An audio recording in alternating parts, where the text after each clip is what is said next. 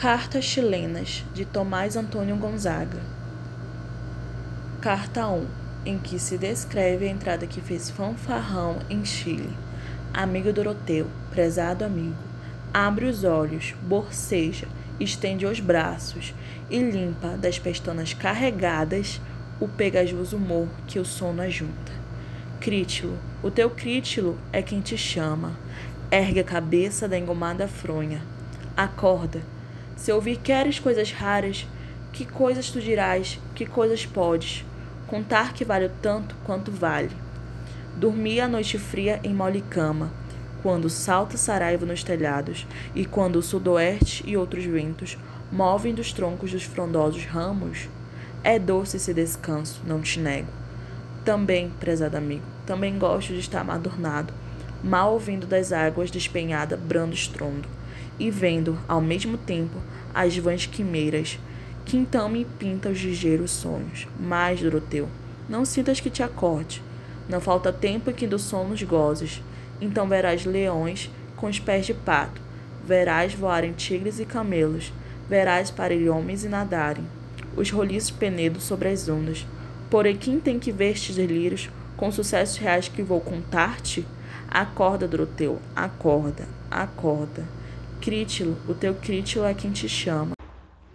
Levanta o corpo das macias penas. Ouvirás, Doroteu, sucessos novos, estranhos casos que jamais pintaram na ideia do doente, hoje quem dorme agudas febres das variados sonhos. Não és tu, Doroteu, aquele mesmo que pede que te diga assim em verdade o que se conta dos bárbaros monos, que a mesa traz os fumantes pratos? Não deseja saber se há grandes peixes que abraçando os navios com as longas, robustas barbatanas, o suspendem ainda que o vento que deleita sopra, lisenses soltos delizados panos? Não queres que te informe dos costumes, dos incuitos gênios? Não perguntes se entre eles há nações que os beijam furam e outras que matam com piedade falsa, aos pais que afrouxam o poder dos anos? Pois se quer ouvir notícias velhas, dispensa por imensos afarrábios, escuta a história de um moderno chefe que acaba de reger a nossa Chile, ilustre imitador a chance ou pança, a quem disser amigo que podia gerar segunda chance a nossa Espanha. Não pense, Doroteu, que vou contar-te por verdadeira história uma novela da classe das patranhas, que nos contam verbosos navegantes que já deram ao globo deste mundo a volta inteira. Uma velha madrasta me persiga, uma mulher zelosa me atormente, e tenho um bando de gatunos filhos, que um chavo não me deixe. Se este chefe não fez mais do que eu me refiro, ora, doce amigo, vou pintá-lo, da sorte que topei a primeira vez. Nem esta digressão motiva o tédio, como aquelas que são dos fins alheias, que o gesto mais ultraje nas pessoas faz o mesmo que fazem os letreiros nas frentes dos enfeitados livrinhos, que dão o que eles tratam boa ideia. Tem pesado semblante, a cor é baça, o corpo de uma estatura tanto esbelta, feições compridas e olhadora feia, tem grossas sobrancelhas, testa curta, nariz direito e grande, fala pouco, em um rouco e baixo som de mau falsete, sem ser velho já tem cabelo russo, e cobre esse defeito. É fria calva.